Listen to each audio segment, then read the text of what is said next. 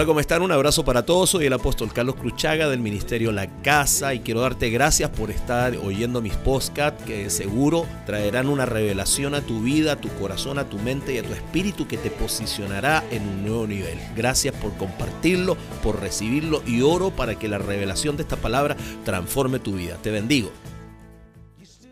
El arca estuvo en la casa de Obededón. Y dice la escritura que Jehová bendijo a Obededón. Que lo bendijo. Y todos sabemos que lo bendijo. Y hemos predicado ese texto hermoso. Cuando, que, ¿Cómo que es ancho el templo? ah? ¿No tienen un scooter o algo para ir para la otra esquina? Entonces dice que lo bendijo. Y todos queremos la bendición que tuvo Obededón. Pero antes de hablarle de la bendición que tuvo Obededón, quiero que usted sepa que antes de llegar a la casa de Obededón en el arca, estuvo en la casa de Aminadab. Y en la casa de Aminadab, el arca estuvo 20 años. Estuvo 20 años en la casa de un hombre. 20 años. Y nada sucedió.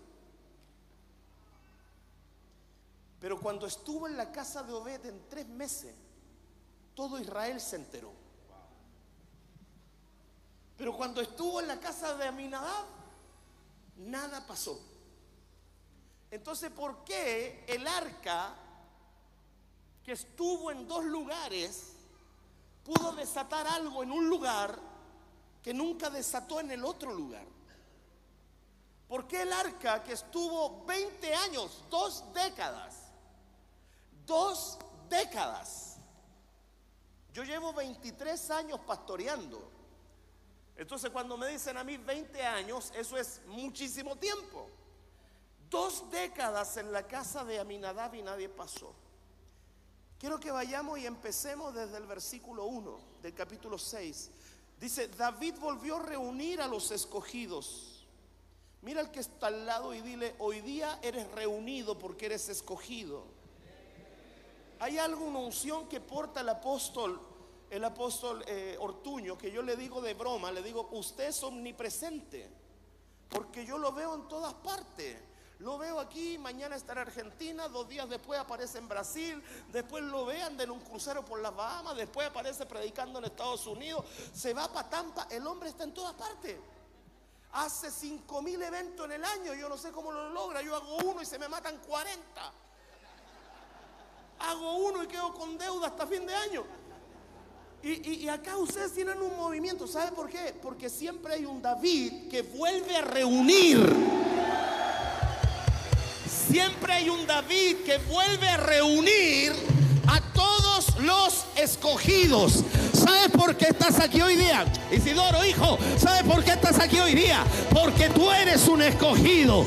Porque tú eres un escogido. Y hay un David en la casa. Hay un apóstol en la casa. Hay una profeta en la casa. Y cuando hay un David, él siempre reúne una vez, otra vez y otra vez a los escogidos. Grita, soy un escogido.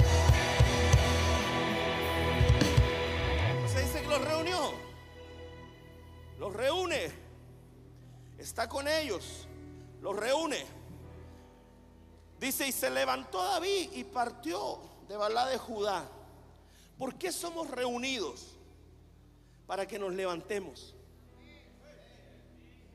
Afuera está su familia esperando una cosa, que te levantes. No te reúnen para que sudes y llegues pasado cualquier cosa a la casa. Y, la nube de gloria está a tu alrededor. Somos reunidos para que nos levantemos y partamos al propósito. Estas conferencias deben hacerse para que nuestra vida se levante. Deben hacerse para que partamos hacia un lugar previamente determinado por Dios. Dice, y se relevantó con todo el pueblo que tenía para hacer pasar de allí el arca de Dios sobre la cual era invocado. Y dice que él se lleva el arca y él reúne y parte y se lleva el arca. Pero cosas sucedieron. Dice, antes de que David tomara el arca, en primera de Samuel capítulo 7, dice que los filisteos se habían robado el arca. ¿Sabía usted eso, no? Eh, no es el arca de Noé, hermano, que usted me está mirando como que... Eh, el arca y la entregaron con los elefantes. El arca de la gloria de Dios. Si usted no sabe en qué página estamos, bendito sea Dios, pero los filisteos se robaron el arca, tomaron para sí el arca y se la llevaron a su territorio. Y por causa de haberse llevado el arca al territorio, el arca de Jehová enfermó a los filisteos. La Biblia dice que le aparecieron tumores, le aparecieron llagas. Y en esos tumores los brujos dijeron, no, esto es dedo de Dios, así que devolvamos el arca. Devolvamos el arca, pero no la devolvamos sola. Esto es para los bíblicos, no voy a entrar a leerlo, pero está ahí en Samuel 7, como le dije. Devolvamos el arca, pero no la devolvamos sola. Devolvámosla con un diseño de los tumores. Entonces le salió un tumor, diseña el tumor en oro y con eso la devuelves. Entonces llenaron el arca alrededor de joyas de muchas joyas con diseños de tumores. Ahora el original, esta cosa es re simpática, apóstol Edgar. El original no dice tumores. ¿Sabe lo que dice el original? Dice hemorroides. ¿Tú sabes dónde aparecen los hemorroides? El tema es cómo te ves el diseño del hemorroide. Porque cuando Dios quiere humillar, humilla. Porque cuando Dios quiere humillar a los enemigos, los humilla. Entonces viene y dice que hagan, incitó a los brujos para que dijeran, hagan diseño de los hemorroides. Pero ¿cómo yo voy a verme un hemorroide, papá? Entonces, eh, hermano, ¿sabes que tengo un problema? Hay que tengo un hemorroide y hay que hacer un diseño. ¿Qué tal si me ayuda? Y, de ahí yo te ayudo a ti. una, una mano lava la otra. Y, bueno, va, está listo para que miren, pero hazlo rapidito, por favor. Y había que estarle mostrando el hemorroide a otro para hacer el diseño. La palabra dice hemorroide. Entonces tomaron un montón de hemorroides de oro. Esos hemorroides, los hemorroides más caros. Tomaron hemorroides de oro y los llevaron en el arca. Pusieron el arca en, un carro nuevo tirado por vacas. Y se fue el arca, se fue el arca hasta que llegó al territorio de Israel. Y cuando llega el arca al territorio de Israel, dice la escritura que ellos toman el arca que venía cargada con, esta, con, esta, con estas riquezas y la llevan a la casa de Aminadab que estaba en Kiriat. Eso yo quiero que usted lo tenga sumamente presente. La casa de Aminadab estaba en Kiriat. Díganme por favor, levántenme la mano, quienes vienen de aproximadamente 15 kilómetros de distancia a la conferencia. 15 kilómetros. O no, pero vamos con los 15 primero. Ok, 15 kilómetros. ¿Es cerca 15 kilómetros? A ver, los que vienen de 200 kilómetros. Los que vienen de 300, de 500, de 1000, qué sé yo. 15 kilómetros, un pestañeo. No es tan lejos. 15 kilómetros, ¿cuánto en vehículo que te demora? El arca estaba en la casa de un hombre a 15 kilómetros de Jerusalén durante 20 años. Y nunca nadie fue a la casa de Aminadab. Usted viene de lejos y le garantizo que ni el apóstol Ortuño, ni la profeta Ruth, ni yo, ni los apóstoles organizadores pesamos lo que pesaba el arca. Y usted viene de lejos y nosotros no pesamos espiritualmente lo que pesaba o portaba esa arca. Pero el arca estaba a 15 kilómetros de distancia y la gente no iba. Usted viene más de 15 kilómetros a recibir, viene el calor, la distancia, el hambre, la incomodidad y viene a recibir. ¿Cómo es posible que el arca de Jehová que había sido robada por los filisteos estuviera a 15 kilómetros de distancia de Jerusalén durante 20 años y nadie fuera ahí. ¿Cómo es posible que Jerusalén supiera que su arca, que la presencia manifiesta de Dios en el arca estuviera a 15 kilómetros de distancia. 20 años. Y nadie fuera a ese lugar. ¿Me está siguiendo? ¿Me está siguiendo? ¿Verdad que suena ilógico? Se la llevaron, se la llevaron los filisteos. La robaron. Tuvimos un problema. Se murió el sacerdote. Se murieron todos. Esto fue grande. Ahí nació Icabot. Fue un tremendo problema. Murieron los hijos del sacerdote. Se desnucó el sacerdote. Quedó la grande, decimos en Chile.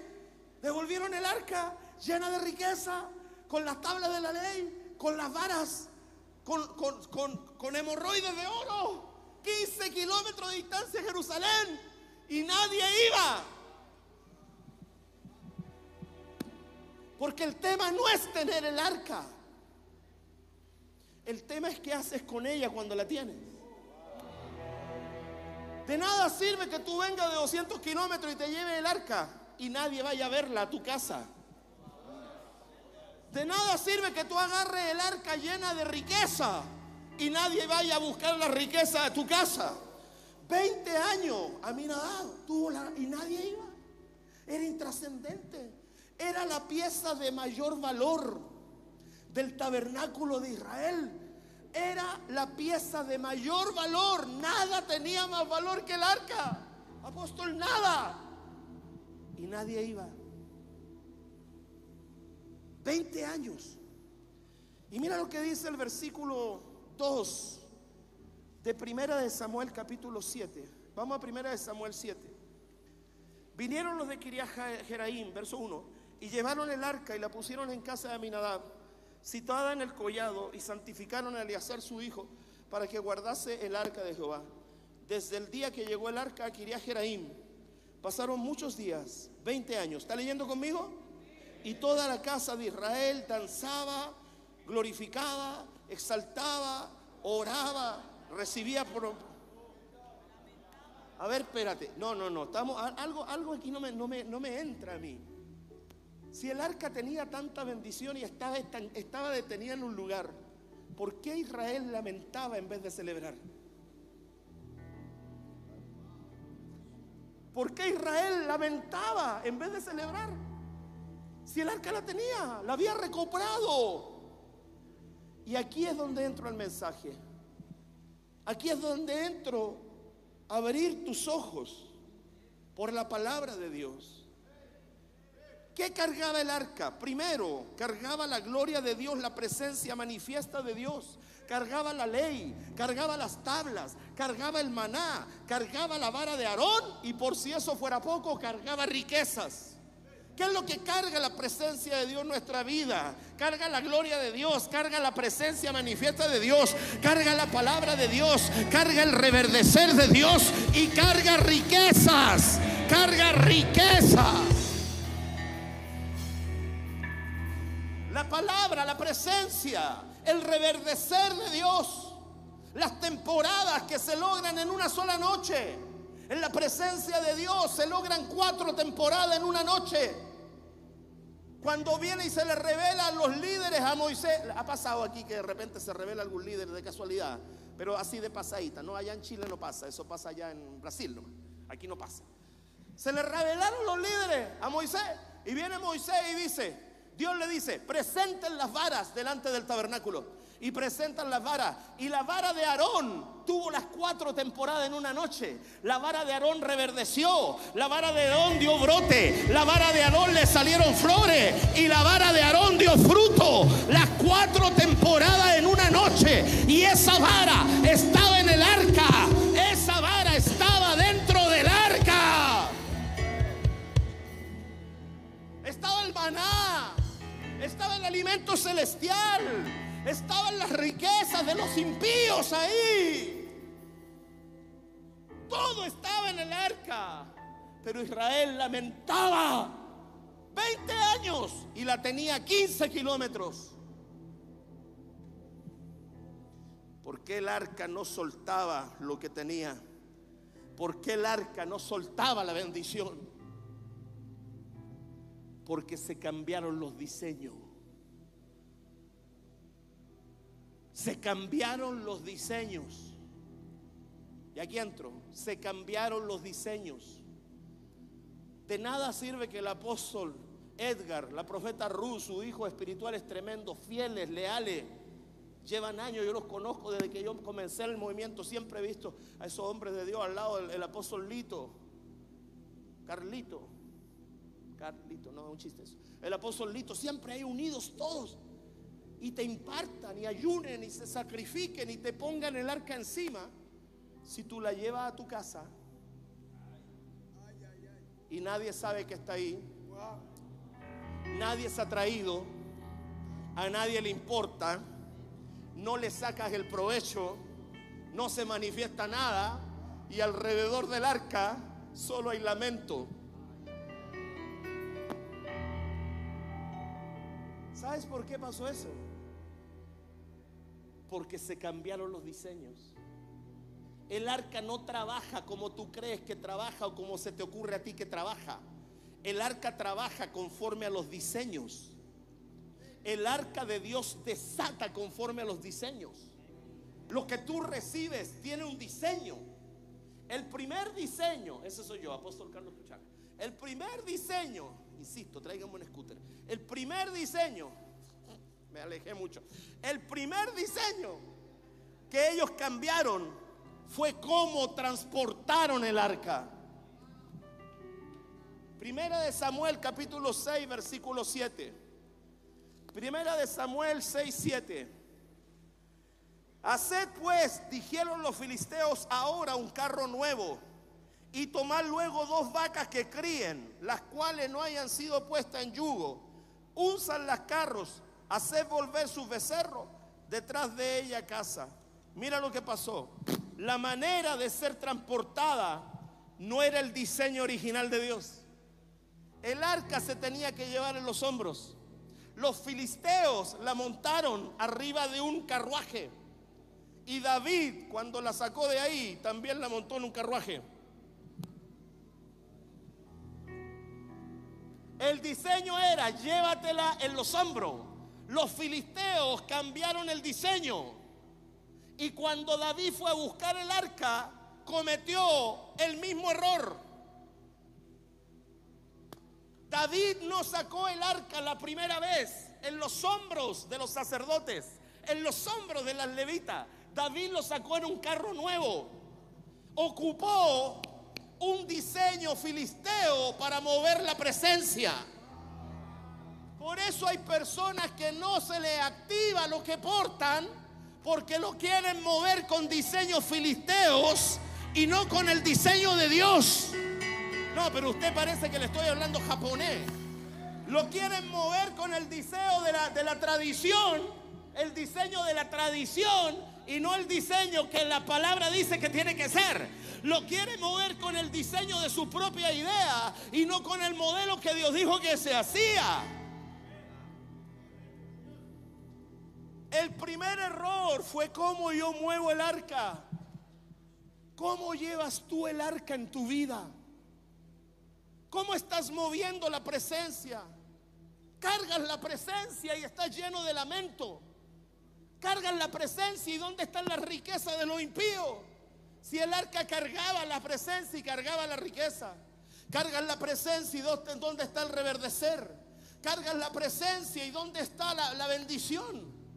Pero ¿por qué? Yo tengo la presencia, voy a los congresos, ando con el apóstol, voy a todos los Elim, Slim y todos los Lim. ¿Y por qué no tengo la gloria si tengo el arca? Porque la estás transportando mal.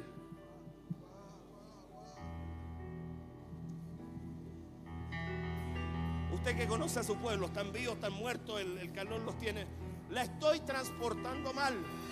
La estoy llevando mal. Entonces, el modelo filisteo se está replicando en muchos matrimonios, en muchas familias. ¿Qué hacen varones metiendo pornografía en su casa? ¿Crees que va a haber la gloria? ¿Quieres entrar la, la forma de tener una vida íntima en tu casa llevando lo que tú crees que se tiene que llevar de una forma incorrecta según el modelo filisteo? ¿Quieres ser prosperado sin diezmar?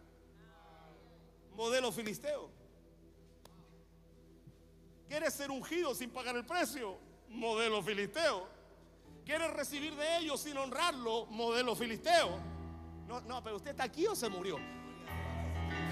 ¿Quieres que tu iglesia crezca y te pasa viendo Netflix? Modelo filisteo. ¿Quieres que tu iglesia prospere y te pasa viendo televisión, partidos de fútbol, comiendo salchipapa? Modelo filisteo para que las cosas funcionen y trabajen, para que el arca suelte lo que tiene que soltar. Hay una forma de llevarla, hay una forma de moverla, hay una forma de manifestarla, hay un diseño, hay una manera. Por eso yo traigo una palabra de respuesta y confrontación. Una palabra de respuesta y confortación a muchos que vienen a todos los congresos, se comen todas las palabras, hacen todas las oraciones, gritan todo lo que tienen que gritar, pero en sus casas aún no son atrayentes. El vecino del lado todavía no ve que el arca suelte algo para él que lo bendiga. Jerusalén estaba a 15 kilómetros, 20 años el arca ahí, nunca pasó nada. Nunca. ¿Qué hubiésemos hecho nosotros? Oye, nos roban el arca. Apareció en la casa de Aminadá. Vámonos todos para allá. Y allá hacemos todos los congresos. Pero no había nada. Por eso hay personas que todavía dudan que tú eres hijo de Dios. Aunque tú saltes, grites des gloria a Dios, aleluya, porque el domingo te ven gritar aleluya y de lunes a sábado te ven gritarle a tus hijos, te ven gritarle a tu esposa, te ven gritarle a tus hermanos, te ven gritarle a los vecinos y dice, tengo el arca, sí, pero la estás transportando mal, la estás transportando, alguien responda, la estás transportando con un diseño filisteo. Esto no se trata de cuánto saltas, esto se trata de cómo transportas. Esto no se trata si la tiene o no la tiene. Aunque usted grite, la tengo, la tengo. Bueno, vaya a decirle la tengo a la persona que todavía le debe dinero ahí en la esquina en el negocio que no le ha pagado. Vaya a decirle la tengo a la persona que todavía usted lo ofendió y no le pide perdón. Vaya a decirle lo tengo ¿ah? a esa persona que usted estafó, que usted dañó, que usted le hizo daño.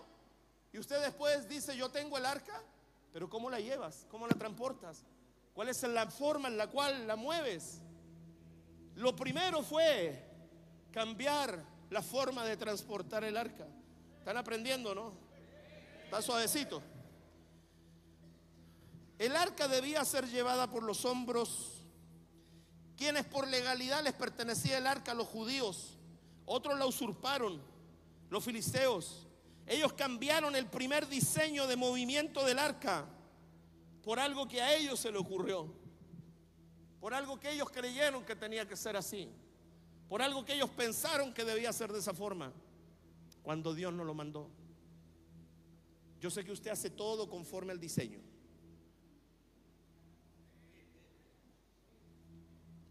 Aminadab ocupó un mal modelo. Pero el problema fue Aminadab permitió un mal modelo. El problema fue que el dulce cantor de Israel también metió la pata. Porque en segunda de Samuel capítulo 6, versículo 3, ¿está aprendiendo? ¿O el calor lo tiene medio oído? Dice que David cuando quiso traer el arca, pusieron el arca de Dios sobre un carro nuevo y la llevaron de la casa de Abinadab que estaba en el collado, ¿o no? Como entró el arca en la casa de Aminadab, así salió. ¿Qué le pasó a David? Que se le ocurrió hacer la misma tontera, no lo sé. ¿Qué se le ocurrió cometer el mismo error? No lo sé. Yo le digo algo. Aunque usted vea por allá que hay algunos que están intentando mover el arca con otro diseño, usted no lo haga voy para allá. Aunque usted vea que hay otros que quieren hacer las cosas de otra forma, usted no lo haga. Usted siga el diseño de cómo se debe transportar el arca. Siga la forma, siga lo establecido. No se invente cosas nuevas. David cometió un error. Y voy a entrar luego en eso. Muchas veces puedes conocer el arca Puedes saber lo que el arca lleva en sí misma. Puedes querer llevarla contigo. Pero si no lo haces según el diseño de Dios, fracasarás. Segundo, segundo error. Primero, ¿cómo transporto el arca? Segundo, ¿quién ministra el arca? Agárrese los pantalones con alambre de púas, porque ahora se puso brava la cosa. ¿Quién ministra el arca? ¿Quién ministra el arca? Primera de Samuel capítulo 7, verso 1. Voy para atrás de nuevo. Vinieron los de Kiriat Jeraim. ¿Están aquí o no? Y llevaron el arca de Jehová y la pusieron en la casa de Aminadab, situada en el collado. Y santificaron a Aminadab para que él fuese el ungido que ministrase y guardase el arca de Jehová. Dice así, no, no dice así. Y santificaron a su hijo para que él guardase el arca. El segundo error fue delegarle a otro la responsabilidad que era de él. Si el arca de Dios llega a la casa del apóstol Ortuño, y el apóstol Ortuño, con toda la revelación que tiene y con todo lo que Dios le ha dado, agarra el arca y se la entrega a una autoridad inferior de él, el arca no suelta nada. No, no, no, no, no, no está entendiendo. Él llegó el arca y cuando ve que llega el arca, dice, ¡ay, qué bonita el arca! Yo la había visto en fotos nomás. Oye, pero yo no tengo tiempo para ministrarla. Tengo mucho trabajo. Ah, es que ahora que me tomé el día libre, es que no sé, estoy ocupado. Ah, es que cómo, a ver, amor, permiso. Eh, amor, le dice a la esposa, ¿podís tú ministrar el arca mientras yo me dedico a otras cosas? ¿Puedes tú orar mejor para que tú te dediques a eso? Y yo miró al hijo y le dice, hijo, ¿Podís tú encargarte de la cosa que nos trajeron para acá, para la casa? El segundo y grave error, y creo que es el más importante, es este. ¿Quién está a cargo de ministrar el arca en tu casa? ¿Quién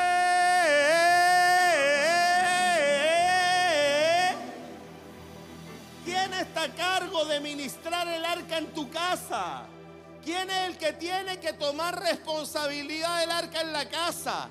El error de Aminadab no solo fue permitir que le metieran el arca en un carruaje, según modelo filisteo. El error de Aminadab, el peor error de Aminadab fue permitir que él abdicara su autoridad a una autoridad inferior de él.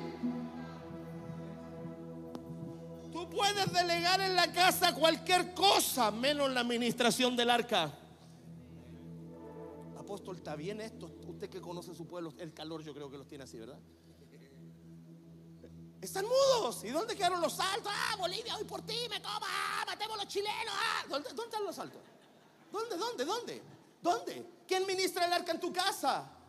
¿Te conformas con que tu esposa sea la que diezma? ¿Te conformas con que tu esposa tenga que andar recortando dinero de los mandados, de los pedidos para poder diezmar? ¿Te conformas con que tu hijo sea el que ministra en el altar? ¿Te conformas con que tu hijo sea el que busca a Dios? ¿Te conformas con que otro haga el trabajo que tenía que hacer a Minadab? 20 años el arca en la casa de un hombre y no pasaba nada. ¿Cuánto tiempo el arca está en la casa tuya y no pasa nada?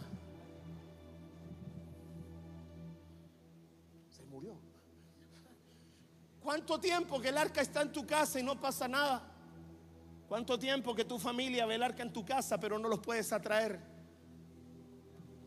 Recuerda, 15 kilómetros estaba el arca de distancia y nadie llegaba. ¿Por qué la gente no llega a tu iglesia? Tienes el arca, tienes la visión, tienes los congresos, pero ¿por qué la gente no llega? Porque le delegaste la responsabilidad de administración autoridades inferiores a ti. ¿Están aquí o no están aquí? ¿O le hablo de otra cosa mejor? Todos quieren la bendición. Me llevo la bendición. Recibo la bendición. Me voy a la bendición. Gloria a Dios por lo que Dios hizo. Amor, el Señor me habló. Dijo que iba a restaurar nuestras finanzas. Amén. ¿Y dónde están las ofrendas, los diezmos, los pactos, los compromisos? ¿Dónde está? Amor, el Señor dijo que llevaría mi vida a otro nivel. ¿Y dónde está la oración buscando a Dios? Ahí de en cuatro patas, llorando con los mocos hasta el ombligo, dejándole a otro que ministre el arca. Mira al que está al lado y dile, te cacharon. No sé cómo se dice aquí cuando uno lo observa otro. ¿Ah? Te cacharon, dígale, te cacharon. Tenéis pura cara de hemorroides. No, no le diga cara de hemorroides. Tenéis pura cara de, arca no ministrada. ¿De qué sirve que tu hijo venga a la iglesia y tú vengas a la iglesia como si estuvieras viendo un número especial? Tu hijo viene a danzar acá y tú quedas ahí, le tomas un par de fotos y te vas. ¿Crees que por eso el arca te va a soltar? ¿Crees que por eso el arca te va a soltar? Ese fue el error, el pecado de Aminadab. Y hoy día vengo desde Chile a decirte, iglesia, varones de Bolivia, es tiempo de agarrar el arca, es tiempo de hacer lo correcto, es tiempo de quitar los malos diseños, es tiempo de empezar a hacer nuestra responsabilidad delante del arca. Deja de delegarle a tu esposa, deja de delegarle a tus hijos, deja de delegarle a tu líder, deja de delegárselo a tu pastor y toma responsabilidad.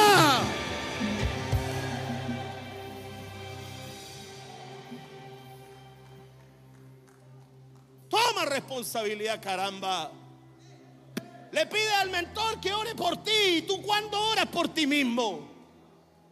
Le pide al líder que te libere. Y a la otra semana te volviste a endemoniar. Y lo que es peor, la gente busca liberación. Siempre que lo liberen, siempre que lo liberen. Porque creen que su liberación se mantiene en el mismo nivel. Pero yo tengo una Biblia que dice que cuando el espíritu inmundo sale, vuelve con siete peores. Si ahora fuiste liberado por el pastor que estuvo ministrando antes, la unción de Dios liberó de las maldiciones generacionales, más te vale ministrar el arca, más te vale ministrar tú el arca. Ministra la presencia, ministra la gloria de Dios en tu casa. Comienza a agitar la atmósfera espiritual para que la gente que perdió el arca, para que la gente que anda buscando el arca sea atraída a tu casa, a tu familia, a tus hijos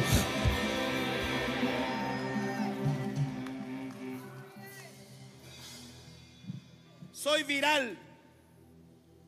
Soy viral en el mundo. Me subieron un video de mis hijos disfrazados de dinosaurio en el aeropuerto. ¿Alguien lo vio? Tengo más de 60 millones de views en TikTok. En mi página tiene 3.5 millones de views. Salió por los canales de televisión de toda Sudamérica. Salió por todas partes. En Miami, Sudamérica, España. En todas partes me han escrito. Salí en los canales principales de televisión de mi país. Salí en canales de Bolivia, de Argentina, por el video de los dinosaurios de mi hijo, donde gritaban, es un buen padre. ¿Usted cree que eso era una farsa? ¿Usted cree que eso nosotros lo inventamos para hacernos famosos? No, Señor. Eso para nosotros es un estilo de vida. Porque nuestra familia, mis hijos, mis nietos, han visto quién ministra el arca en casa. Han visto quién ministra el arca en casa. Y esa fue una publicidad de Dios. Una publicidad de Dios. Pueden darle un poquito a ese front field, por favor, para yo poder escucharme cuando estoy al centro. Esa fue una publicidad de Dios que el Señor quiso hacer de mi nombre. Porque la palabra de Dios dice, engrandeceré tu nombre y será bendición. Él tiene su forma de hacerlo. ¿Y saben lo que me puedo yo dar cuenta en los comentarios de los, de los virales de mis videos? La falta de paternidad la falta de paternidad. Toda la gente sufriendo por paternidad. Toda la gente diciendo, ojalá yo hubiese tenido un papá así. Ojalá yo tuviese tenido un padre así. Él debe haberle dado mucho amor a, sus hijos. Yo abandoné a mis hijos cuando eran pequeños. Yo los abandoné. Yo me fui en adulterio con otra mujer sin conocer a Jesucristo. Siete años anduve apartado sin conocer a Jesús. Los abandoné. Fui un pésimo padre. Pero un día vino Jesucristo. Un día vino Jesús. Restauró los diseños. Restauró la familia. Me entregó la responsabilidad del arca. Me entregó herencia. Me entregó riqueza. Yo no delegué mi autoridad con el arca. Restauró mi casa. No te justifiquen tus errores del ayer para no ser un buen padre hoy. No te justifiquen cómo está el sistema para no guiar bien tu casa. Lot vivía en Sodoma y sus hijas eran vírgenes. Porque cuando vinieron los hombres a querer agarrar a, los ángeles, Lot les dice, yo tengo hijas vírgenes en mi casa, si quieres te las entrego. No te justifiques que el sistema está podrido para tú no mantener tu casa en santidad. Porque cuando tú ministras el alguien responda. Cuando tú ministras el arca. Cuando tú ministras el arca. Jefté, el héroe de la fe Jefté. Jefté tenía una sola hija. Jefté fue un hombre ocioso, era hijo de una ramera, lo abandonó su padre, lo echaron los de la aldea, los de su tribu lo echaron. Tenía una sola hija, virgen. Virgen, una sola hija. Él cuidó a su hija sin importar su trasfondo. Él protegió su generación sin importar su ayer.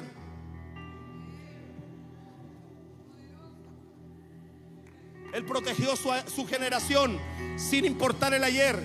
Es que antes mi papá era alcohólico. ¿Y qué importa? Protege tu generación de hoy día. Protege tu casa hoy día. Protege la integridad de tus hijos hoy día. Protege tus nietos hoy día. Protege tu familia. Comienza a ministrar el arca que tienes en casa. Hay algo que me encanta de Jefté. Hay algo que me encanta de Jefté. Jefté.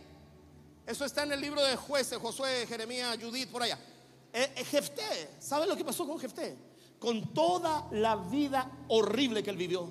Él se juntó con gente ociosa, delincuentes, traficantes, hombres malos y perversos, hijo de una ramera, hijo de una prostituta, rechazado por todo un pueblo. Y él tenía una sola hija, la que la crió virgen y que hizo un pacto Jefté. Y Jefté dijo, voy a salir a la guerra y la primera que me salga a recibir, la primera persona que me salga a recibir, yo la voy a sacrificar en holocausto para Jehová. Y él sale a la guerra, ganó y cuando Jefté vuelve, su hija, su única hija, salió danzando a recibirlo con panderos. Y él queda mirando a su hija y dice, hija, destrozaste mi corazón porque yo he dado palabra a Jehová que no puedo cambiar. Yo dije que el primero que viniera yo lo sacrificaba. ¿Y sabe lo que le dijo la hija? Papá, si tú le diste palabra a Dios, cumple la palabra. Solo déjame ir a llorar mi virginidad por dos meses con mis doncellas. Y se fue a llorar la virginidad. El papá la dejó. No había WhatsApp, no había Instagram, no había nada. No le mandó alguien que la cuidara. Ella se fue sola otra niñita de esta temporada hubiese arrancado porque dice, mi papá me dio un problema. Esa niña se fue sola por dos meses a llorar su virginidad y cuando volvió miró a su papá y le dijo, papá volví, haga conmigo según el voto de su boca. Jefté no es héroe solamente por lo que él hizo. Jefté es héroe porque su hija lo validó a él como un hombre de palabra. Ministra el arca en tu casa para que tus hijos griten, es un buen padre, es un hombre de palabra, es un abuelo santo, es un hombre de verdad. Vamos varones, aprendan a ministrar el arca, aprendan a ministrar la presencia en sus hogares. Dice que Jefté la agarra y la, entrega en sacrificio a Jehová y la descuartiza y la quema. Ese es el primer sacrificio humano bíblico registrado para Jehová. Y Dios nunca le dijo que no. Ese hombre, ahí quedó su generación. Nunca más nació nadie de su generación. Pero su nombre fue puesto en la historia de los héroes. Porque a pesar del trasfondo, el arca de Dios en su vida, Él la supo ministrar. ¿Cuántos Aminadab hay aquí? ¿Cuántos Aminadab hay aquí que están tirando la responsabilidad de la administración? Él delegó su autoridad a una, autoridad inferior. ¿Está bueno esto? Aminadab significa padre dispuesto, padre de la promesa. Sigue con el pianito, estaba rico ese pianito. ¿No tenías unos audífonos más chiquititos que no te conseguiste? Para la otra te los encaja acá debajo de la axila, brother. Son audífonos o un casco de la NASA. No, que te estoy molestando. Gracias por servir. Abinadab significa padre dispuesto, padre de la promesa. ¿De qué te sirve tener la promesa y estar dispuesto si cuando viene el arca a tu casa la delegas a otro? ¿De qué te sirve tener la promesa y estar dispuesto aquí si allá te olvidaste que había un arca? ¿Están aquí los de atrás o no? ¿Qué valor le estás dando al arca en tu vida? ¿Cómo estás llevando el arca en tu vida? ¿Cómo lo estás llevando en tu trabajo el arca? ¿En el carruaje filisteo? ¿O la estás ministrando y llevando como Dios dijo que tenías que llevarla?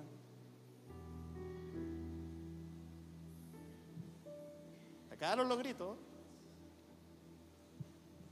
A mí a veces me toca hacer el trabajo sucio. Pero así es. Que el justo me reprenda me hará un favor. Fieles son las heridas del que ama.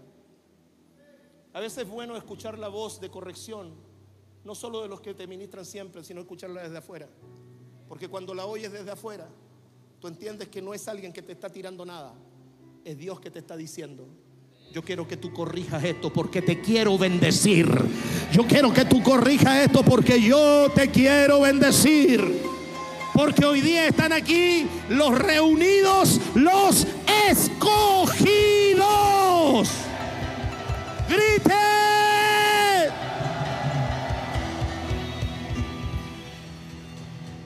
Cuando tú eres el hombre de la casa, tú eres quien debe presentar a Dios, tu familia. Ellos deben ver en ti que tú portas el arca y sus virtudes y sus beneficios. Yo tengo la dicha y la bendición de tener cinco nietos. Tengo 52 años. Es el regalo más bello que Dios me ha dado. Tengo cinco maravillosos nietos. Y a todos les pregunto cuando los abrazo, yo les digo, ¿eres feliz?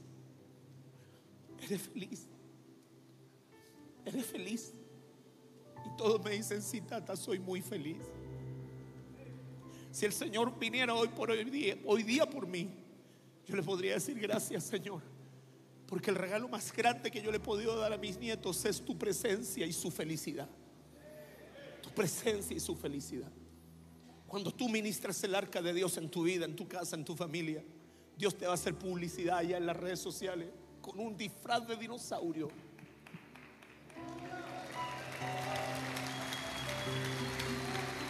Porque Dios tiene sus maneras. Por eso hoy día Bolivia, por eso varones de Santa Cruz de la Sierra, si viajaste más de 15 kilómetros, es porque Dios quiere hacer algo contigo. Dios quiere hacer algo con tu casa. Dios quiere hacer algo con el arca de Dios en tu vida. Él delegó, siéntate, a su, a su hijo. Quizás tú le has delegado a tu esposa se la delegaste a tus líderes, le delegaste el cuidado de tu casa a una autoridad menor, a que otros oren, otros ayunen, otros buscan, mientras tú estás en Netflix viendo televisión, viendo cositas, no hay tiempo para eso. Cambiaste el orden y cuando alguien cambia el orden, abre el paso a Jezabel, abre el paso a Cab, abre el paso al letargo, varones, jálame la yegua, que abren el paso. La palabra de Dios dice, la palabra de Dios dice en el libro Apocalipsis 2, dice, porque toleras que esa mujer Jezabel. La tolerancia es la que abre la puerta a Jezabel. Todo lo que tú toleras es lo que le abre la puerta a Jezabel. La tolerancia es la llave para Jezabel. Toleras que otro lo haga. Toleras advicar tu autoridad. Te enojas con, con, tu, con tu jefe y no vienes a la iglesia. ¿Dónde está el arca? Llena de polvo está el arca en tu casa. Le pusiste un florero arriba con una mata de stevia. La tomaste como un mueble. 20 años en la casa de Aminadab. 15 kilómetros de Jerusalén. Y nadie iba. Ha inventado 400 estrategias para que te crezca la iglesia. 380 estrategias para la casa de paz. 450 estrategias para sacar adelante un discipulado.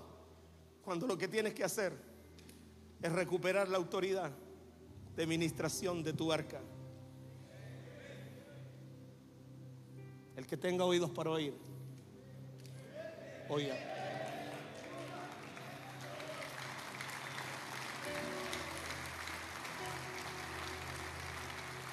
Sigo. El arca de Dios no era atrayente para, para, Jerusalén, aunque la tenía cerca. Nadie venía a la casa de Aminadab. No era atrayente. El arca estaba llena del favor de Dios, llena de la riqueza, pero nada desataba. Nada por causa de un hombre que había abdicado, había abdicado, había abdicado su autoridad. Había abdicado. Segunda de Samuel capítulo 6, verso 1.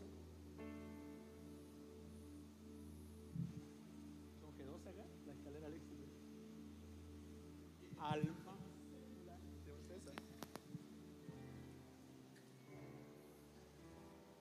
A mí me gusta mucho reírme con su apóstol, de verdad. Tengo un video donde salimos bailando en... Ya lo voy a subir ese, ya lo tengo guardado. Después del, del evento para darle seriedad al asunto. Estábamos en Brasil danzando. Segunda de Samuel capítulo 6, vuelvo a segunda de Samuel. Ellos pusieron el arca en un carro nuevo. Y aquí entro a la segunda parte del mensaje. ¿Está interesante esto? ¿Está sirviendo? Pero no me venga con mucho amén si el arca va a seguir como está en su casa. Va a llegar a mirar, ¿y dónde, dónde está el arca apóstol? Que no la veo, a lo mejor mi esposa la vendió porque no. No tiene idea de qué está pasando. Dice versículo 3, pusieron el arca de Dios, ¿está ahí? Primera de Samuel, segunda de Samuel 6.3 sobre un carro nuevo y la llevaron de la casa de Abinadab que estaba en el collado. Y Usa y Ahío aparecieron dos tipos más. Usa y Ahío, hijos de Abinadab, guiaban el carro. Había un hijo, había un hijo que ministraba el arca en casa. Pero cuando sacaron el arca aparecieron dos hijos más. O sea, Aminadab tenía tres hijos. Perdón, eh, si bien digo, él viene, perdón, ahí salieron los hijos de él. Salen dos hijos. Y escúchame, él tenía dos hijos. Le delegó a un hijo la autoridad. Y después, por lo menos, apóstol Edgar, si se están llevando el arca de tu casa a Jerusalén, preocúpate que llegue, anda tú. Ahí ve usted el valor que Aminadab tenía del arca. Si te están llevando el arca de la casa y no fuiste capaz de ministrarla 20 años en tu casa, por lo menos preocúpate que llegue, viejo. Anda tú. ¿Qué es lo que hizo Aminadab? Ay, David viene a buscar el arca. Extraordinario. Que se la lleve. Ey, eh, ahí o usa. Sí, papá. Ya vayan ustedes y lleven el arca ya. Qué bueno que me desocuparon el garage. Lleven el arca ustedes mientras que yo aquí hago la ampliación que iba a hacer. ¿Cómo es posible que si no fuiste capaz de ministrar el arca en tu casa durante 20 años, no tengas la sensibilidad de tu corazón de preocuparte que al menos llegue si son solo 15 kilómetros? ¿De qué te sirve ser un padre es que yo soy padre, yo soy padre dispuesto, yo soy padre si descuidaste el arca en tu casa y descuidaste el arca cuando se iba.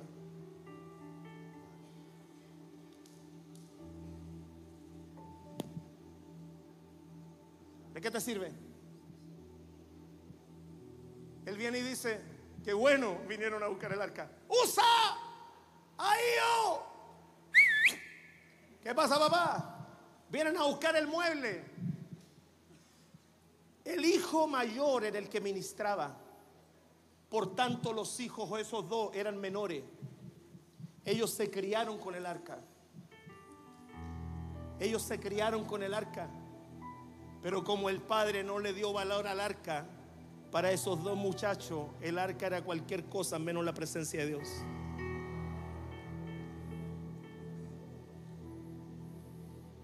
Ellos se criaron con el arca en la casa, si estuvo 20 años. Entonces el hijo mayor que ministraba el arca era adulto, era mayor. Debe haber tenido más de 13. No, no pares, por favor. Más de 13, más de 15. Lo puso a ministrar. Por tanto, estos otros muchachos eran pequeños, quizá alguno no había nacido. Entonces, cuando el arca sale, manda a dos muchachos que salgan con el arca. Ellos crecieron con el arca en la casa, pero nunca vieron nada del arca. ¿Cómo están creciendo tus hijos en la casa con el arca? ¿Qué le estás mostrando tú del arca a tus hijos?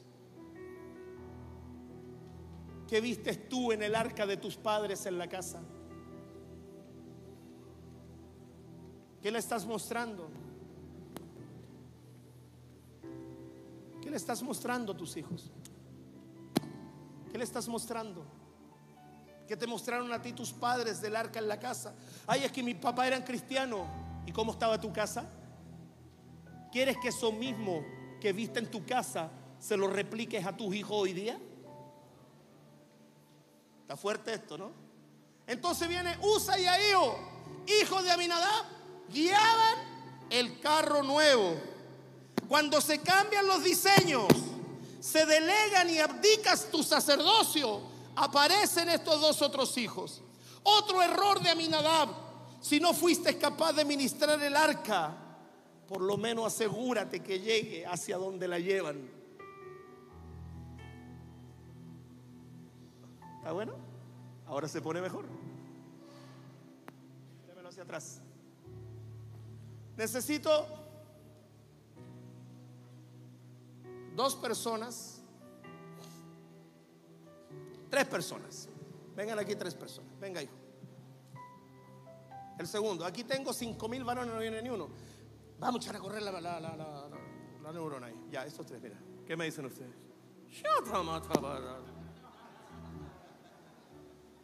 Me hiciste recordar Aguile, uno de los jueguitos que uno jugaba.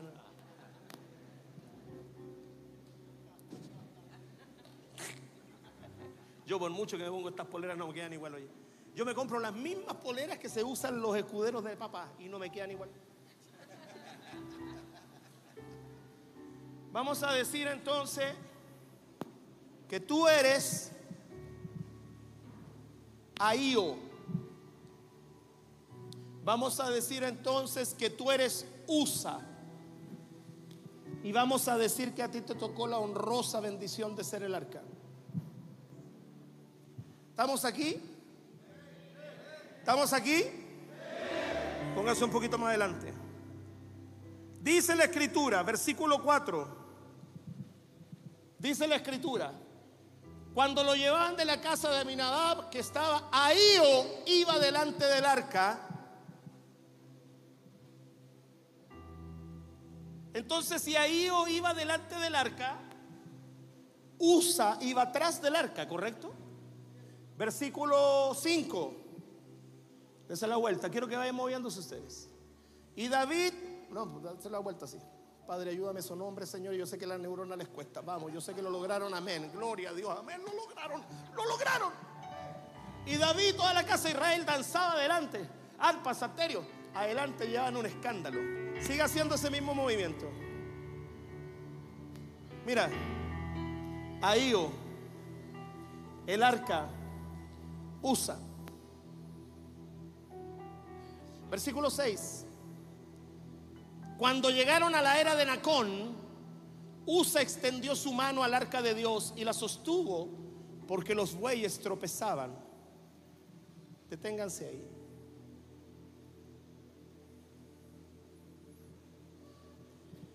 Ellos iban lo más bien, pero llegaron a un lugar que se llama la era de Nacón.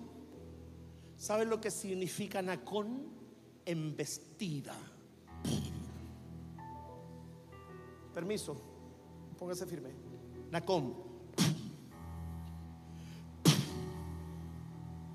Algo lo embistió. La era de Nacom significa embestida, algo que golpea con violencia. ¿Aló? ¿Estamos bien hasta ahí? Pero yo te suelto ahora. Ahío significa familiaridad, familia y fraternal. Ese es el significado del nombre Ahío. Familia, familiaridad y fraternal. Eso iba delante del arca. Siento su presencia. ¿Y saben lo que iba atrás? Usa significa fuerza.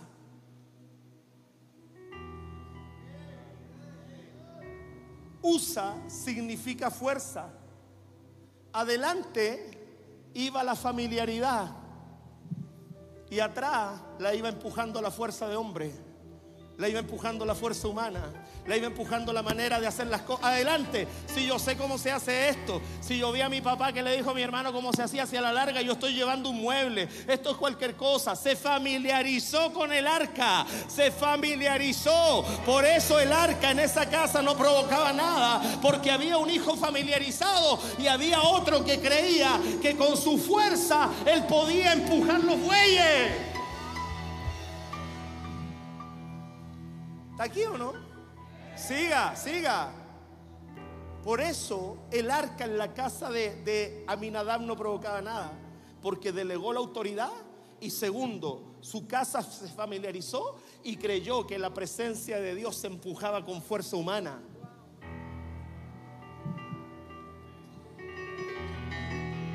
Por eso hay cosas que no te resultan, porque te familiarizaste. Vamos a orar. Arrugáis la nariz. Como si la oración te saliera por lo por la nariz. Vamos a hacer. Eh, te familiarizaste, te familiarizaste. La familiaridad es el primer fruto de no ministrar la presencia tú. La familiaridad es el primer fruto del error que se comete en las casas. La familiaridad. Y atrás, atrás usa. Y dice que en un momento los bueyes tropiezan. ¿Sabes por qué tropiezan los ministerios? Por ese problema. No, no, no, no. Usted ya se me perdió. ¿Sabe por qué tropiezan los bueyes? Dice que en un momento los bueyes tropezaron. Y cuando los bueyes tropiezan, la fuerza humana se nos está yendo la gente de la iglesia. La presencia no está fluyendo. El arca se nos está cayendo. Bueno, sostengámosla. Total es un mueble. Él creyó que su fuerza podía sostener algo que se sostenía por sí misma. Y desde allí salió fuego y lo mató. Y ese día hicieron gran lamento. Y David dijo, no me puedo llevar el arca a mi casa, porque tuvo mucha tristeza por el quebranto de Usa, por causa de que recibieron una embestida de Dios. Hoy día yo vengo a darte una embestida para que reacciones. Hoy día vengo a darte una embestida para que tú reacciones, para que tú entiendas que el arca de Dios no se puede familiarizar con ella. El arca de Dios no la puedes guiar con tu fuerza. El arca de Dios no le puedes delegar que otro la ministre. El arca de Dios es el mayor tesoro que entró a tu casa. Entonces viene David le voy a mandar al bosquejo. Tengo anotado todo aquí. Él es un hombre que siempre anota. Su padre espiritual es tremendo. Delante fuimos a comer y estaba viendo a mi apóstol predicar. Un ejemplo. Estábamos comiendo y él tenía ahí puesto ahí y veía a mi papá predicar. Su padre espiritual es un hombre genuino, tremendo de Dios. Tremendo.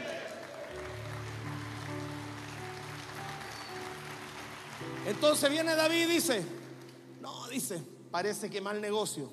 Quédate aquí. Gracias, Jesús. Mal negocio. Mejor voy a llevar el arca a la casa de Obededón. Y le meten el arca a la casa de Obededón. Y en tres meses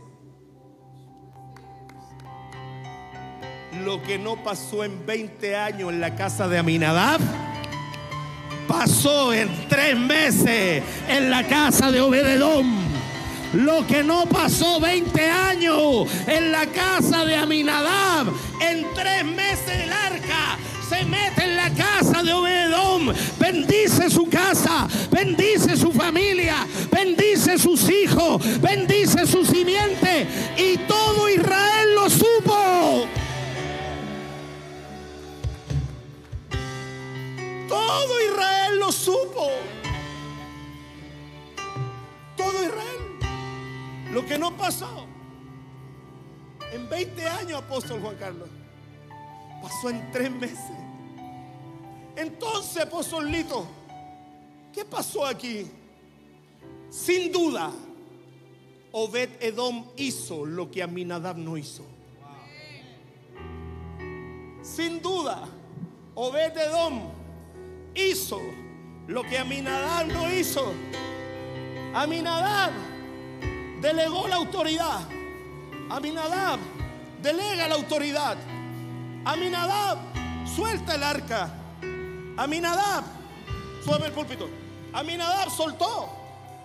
Pero Obededón dijo, esta no me la pierdo. Quiero que me ponga atención. Esta no me la pierdo. Y metieron el arca en la casa de él. Y él en tres meses entendió que él no podía delegarle la autoridad a otro para que la ministrara. Él en tres meses entendió que no la podía tratar como un mueble. Él en tres meses entendió que no podía familiarizarse con ella. Él en tres meses entendió que esa arca no iba a soltarlo todo por fuerza humana. En tres meses lo que Dios estaba haciendo en la casa de Obededom sonó en Jerusalén, sonó en Israel completo en tres meses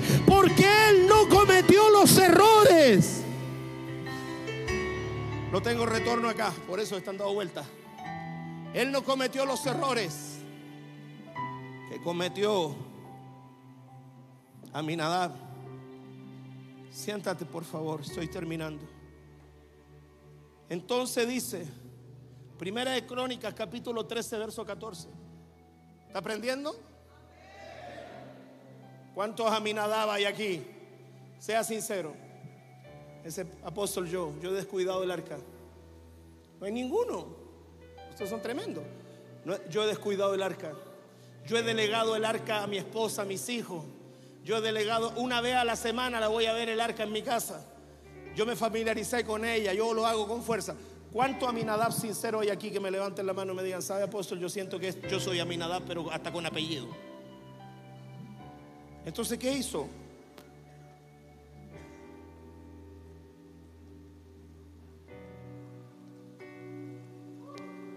Primera de Crónicas, capítulo 13, verso 14. Y el arca de Dios estuvo con la familia de Obededón. Primero estuvo con un hombre en su casa, después ya no está solo con el hombre en su casa, ahora está con su familia. Y bendijo en su casa tres meses. Y bendijo Jehová a Obed Edom y todo lo que él tenía. 20 años en la casa de uno. Y no tuvo el coraje ni siquiera de llevarla hasta Jerusalén. Pero tres meses en la casa de otro. Que le sacó el potencial. Le sacó los tesoros. Le sacó la bendición. Le sacó la unción. Le sacó los milagros. Sharamaya. Escucha que todavía no termino. Primera de Crónicas 15:15. 15. Él la ministró el arca. Él hizo, sin duda, todo lo que Aminadab no hizo. Él cumplió. Primera de Crónicas 15:15. 15. De los 15:15, 15, hijo. Y los hijos de los levitas trajeron el arca de Dios puesta. Ah, de la casa de Obededón ya no salió en un carro.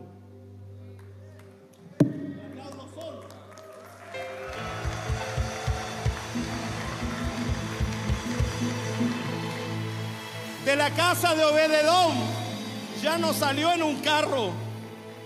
De la casa de Obededón salió con el diseño correcto.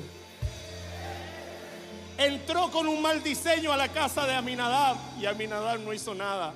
Continuó todo el mal diseño por 20 años. Y cuando se la llevan, se la llevan con mal diseño.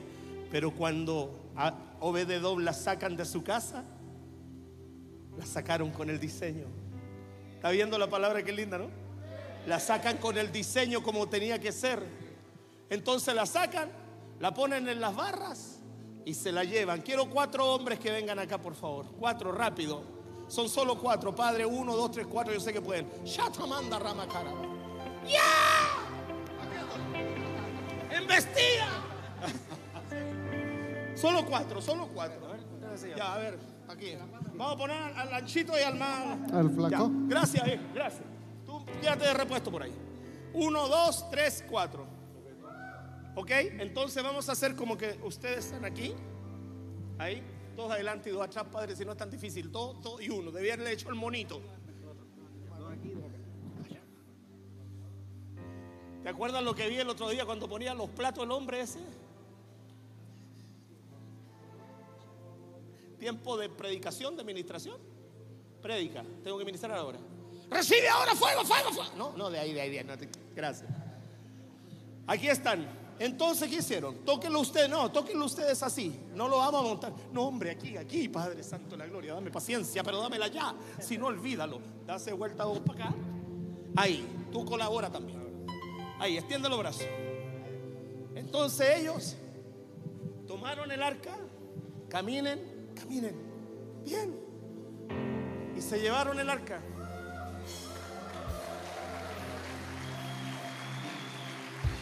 Sobre su sombra en sus barras, como le había mandado Moisés, conforme a la palabra de Jehová. Pero mira, escucha, dame otra vueltita. Y las mujeres pueden hacer 20 cosas al mismo tiempo y nosotros entre mover el arca, mascar chicle, andar, dar vuelta en círculo, ya toda una aventura. Y de ahí se ponen los cuatro acá, los cinco delante. Él vio que se llevaron el arca. Pónganse los cinco ahí adelante, que los vea la gente. Él vio que se llevaron el arca. A Minadab no le tomó cuidado. Pero vete Dom dijo, se llevaron el arca. Pero yo tuve una experiencia con el arca. Yo tuve, un- yo me enamoré de esa arca. Estuvo 20 años en la casa de allá y no hicieron nada. Pero en tres meses a mí me bendijo. Pero en un día él la ve que se la llevan.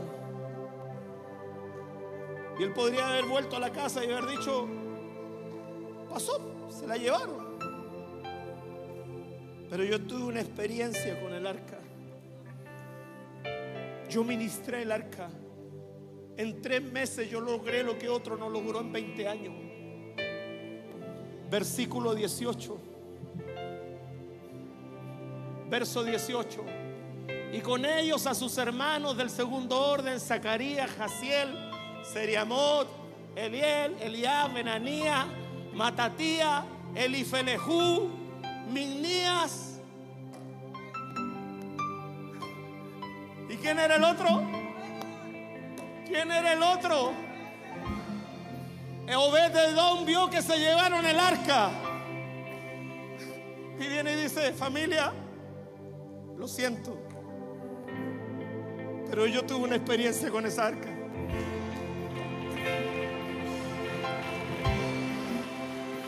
Yo tuve una experiencia con esa arca. Así me pongan de portero. Así me pongan de portero. Pero yo tuve una experiencia con esa arca. Ahí viene el arca. Yo tuve una experiencia con esa arca. No se la van a llevar tan fácil de mi casa. Aquí está el arca.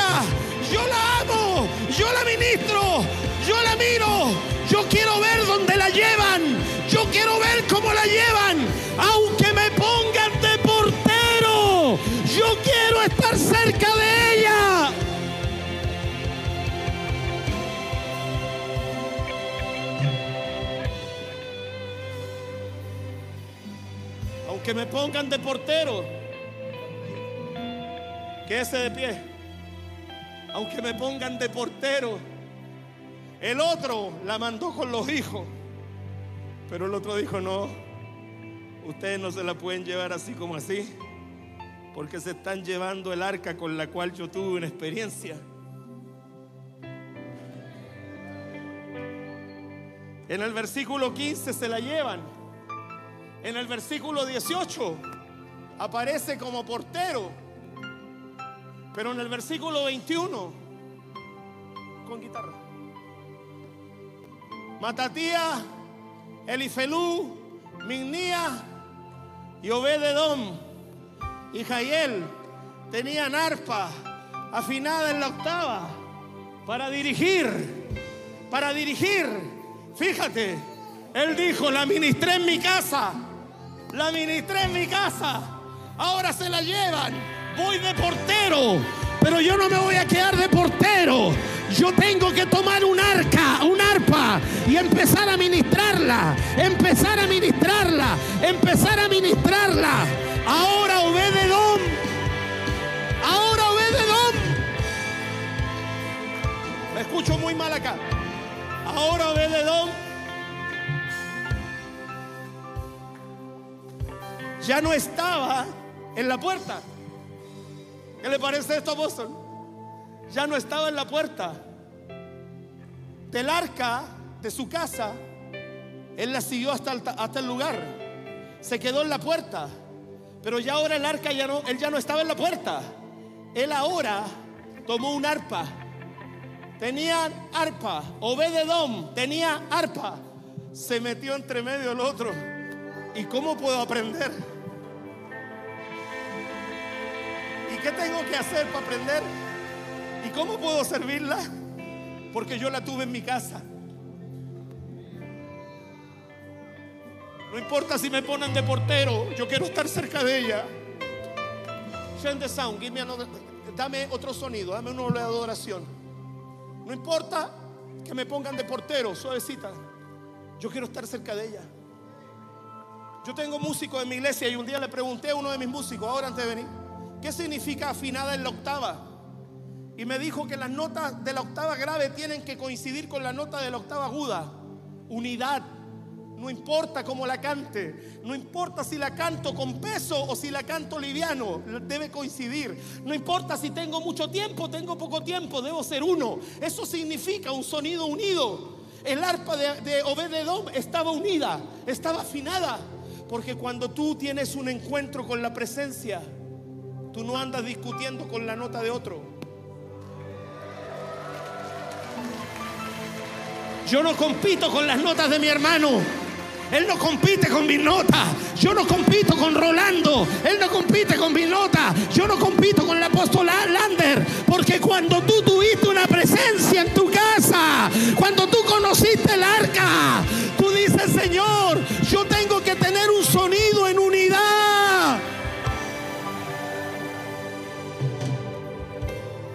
Entonces pasó de su casa a la puerta y de la puerta él se hizo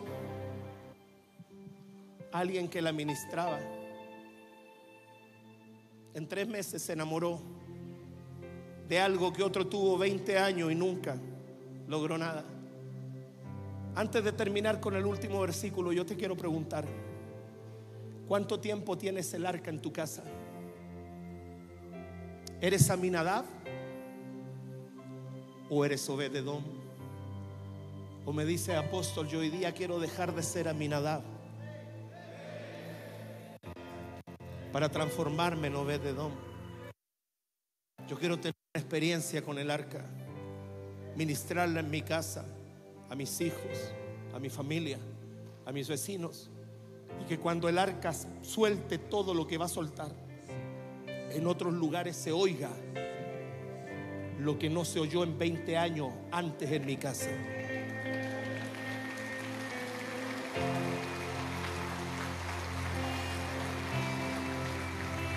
Y aquí viene un texto hermoso, apóstol Edgar. Aquí viene un texto hermoso Quiero que ahora, ahora los voy a complicar un poquito. Vengan para acá. Párate uno aquí, aquí y otro acá. Levanten la manito así. Así. ¿Ok? Y tú más o menos saltito. Esta viejita está más anchita. Aquí, levanta la manito así. ¿Ok? Y tú que eres el arca, ponte aquí al medio. Y quiero que abra Segunda de Crónicas 25, 24. Un pasito hacia adelante, háganse para adelante, más adelantito, más adelantito, más adelantito. Ok. Tú eres el arca, pon cara de arca. Tiene que ser difícil poner cara de arca, ¿no? ¿Tiene el texto ya? Qué linda la palabra del Señor, ¿verdad? Apóstol, yo amo la palabra de Dios. Asimismo tomó todo el oro. Ay, pero ahí, no se lee. Vengan para acá. Corran el arca. Ahí sí. Asimismo tomó todo el oro y la plata y todos los utensilios. Pero léanlo lentito. Que se hallaron en la casa de Dios. En la casa de Dios. A, a ver, pero un momento. No, no, no, no, no. Leámoslo de nuevo. Que se hallaron en la casa de Dios. En casa de Obed. A ver, no, pero perdón. Que se hallaron en la casa de Dios. En casa. Que se hallaron en la casa de Dios. Ey, tú no te muevas, ponte ahí, enderezate. Tú eres la vida ahí. Que se hallaron en casa de Dios, en la casa de Obededón. Espérate, la casa de Obededón se constituyó.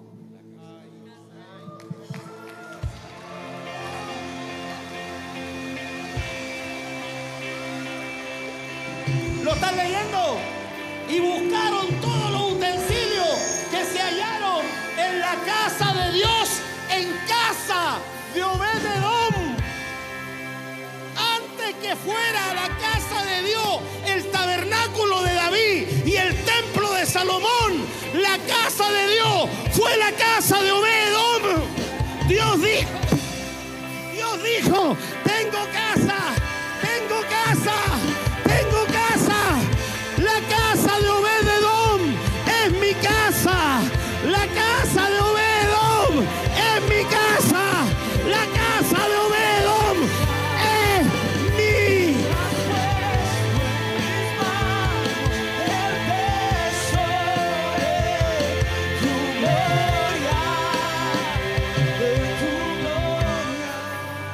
¿Tú te imaginas lo que era esto? Suavecito. Me caí. Yo tengo una patita más corta, después te cuento eso. Que ese pie. Él se puede sentar porque es el apóstol. Usted para uno. En la casa de Obedo. Apagaron la pantalla. Como el restaurante hoy día apagaron la luz y nos tuvimos que ir para la casa. Asimismo, todo el oro, que es lo que había en la casa de Obedón. ¿Qué es lo que había en la casa de Aminadab? Puro lamento. ¿Qué es lo que había en la casa de Obededón? Plata. ¿Qué es lo que había en la casa de Aminadab? Familiaridad. ¿Qué es lo que había en la casa? Tú hoy día decides qué se va a manifestar en tu casa. Tú hoy día decides, varón, qué se va a manifestar en tu casa. Tú decides, tú decides, tú decides, tú decides si en tu casa va a haber oro, va a haber plata, va a estar Dios, va a estar tus hijos, van a estar los nobles, o va a haber familiaridad, va a haber desprecio. va- Tú decides.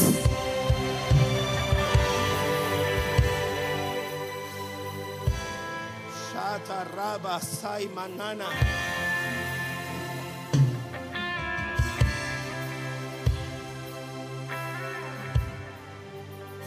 Aminadab no logró nada. Obededón, Dios dijo, tengo casa. ¿Habías visto ese versículo antes? Tengo casa. Mi casa es Yo te digo algo. Si Dios transforma, si tú puedes transformar con la administración del arca, que tu casa sea la casa de Dios. En tres meses, métete tres meses con el arca.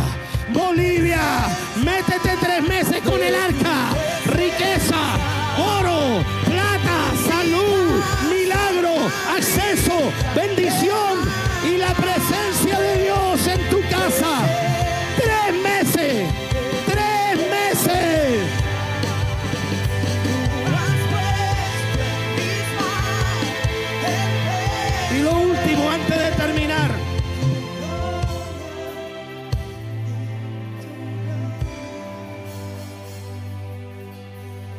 El nombre Obededón. Gracias. Pueden bajar.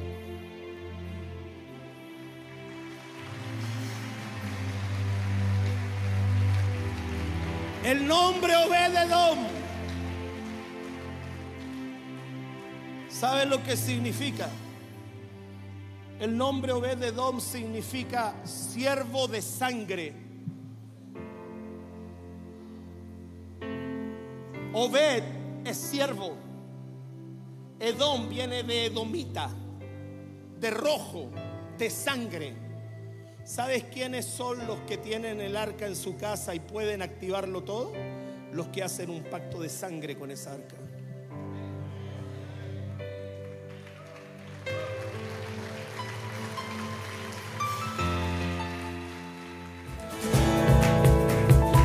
Espero que el Señor te haya bendecido por medio de este podcast que acabas de terminar de oír y que la presencia de Dios y la palabra de Dios haga vida en ti. Te invito a que compartas todo este material que de seguro bendecirá a mucha gente, a muchos hermanos, a muchos pastores. Así que te invito, comparte y haz correr esta bendición. Que tenga una linda tarde, una linda mañana, una linda noche, un lindo día, no lo sé, pero te bendigo en el nombre de Jesús.